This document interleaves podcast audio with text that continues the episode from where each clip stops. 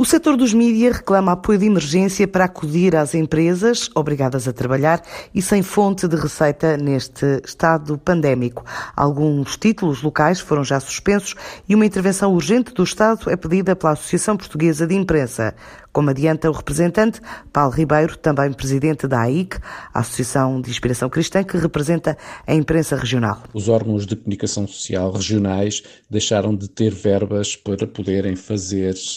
eh, as suas edições eh, normais e daí muitos deles eh, terem optado por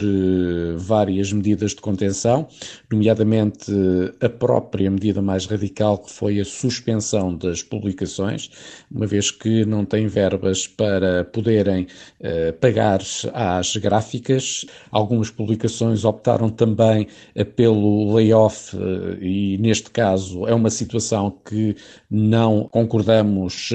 que venha a ser aplicada ao setor, porque se a informação é necessária e nunca foi tão importante para os órgãos de comunicação social regionais estarem ativos e no terreno de forma a que possam ajudar ajudar as suas comunidades a serem informadas e daí também não nos parece que seja eh, válida esta opção eh, para o futuro e a viabilidade dos jornais regionais em Portugal. Propostas não faltam dos diferentes atores dos órgãos de comunicação social, enquanto o Governo prepara um pacote de apoio ao setor.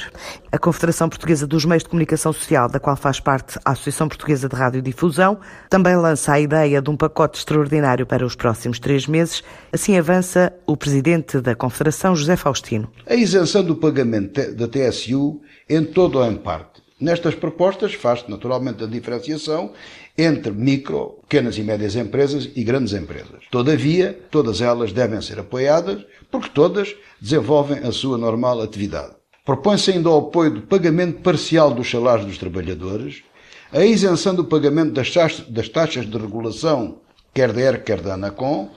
apoio de 50% dos gastos mensais em gastos de energia uh, elétrica e telecomunicações, pelo menos para as PME, portanto empresas com menos de 250 trabalhadores,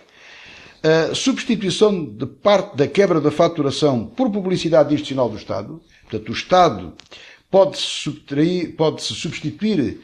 às empresas que não podem uh, fazer publicidade e ela própria fazer divulgação daquilo que entender, à semelhança do que já tem feito em alguns órgãos de comunicação social. A aceleração do pagamento, pagamentos pendentes do Estado às empresas de comunicação social é uma outra boa medida.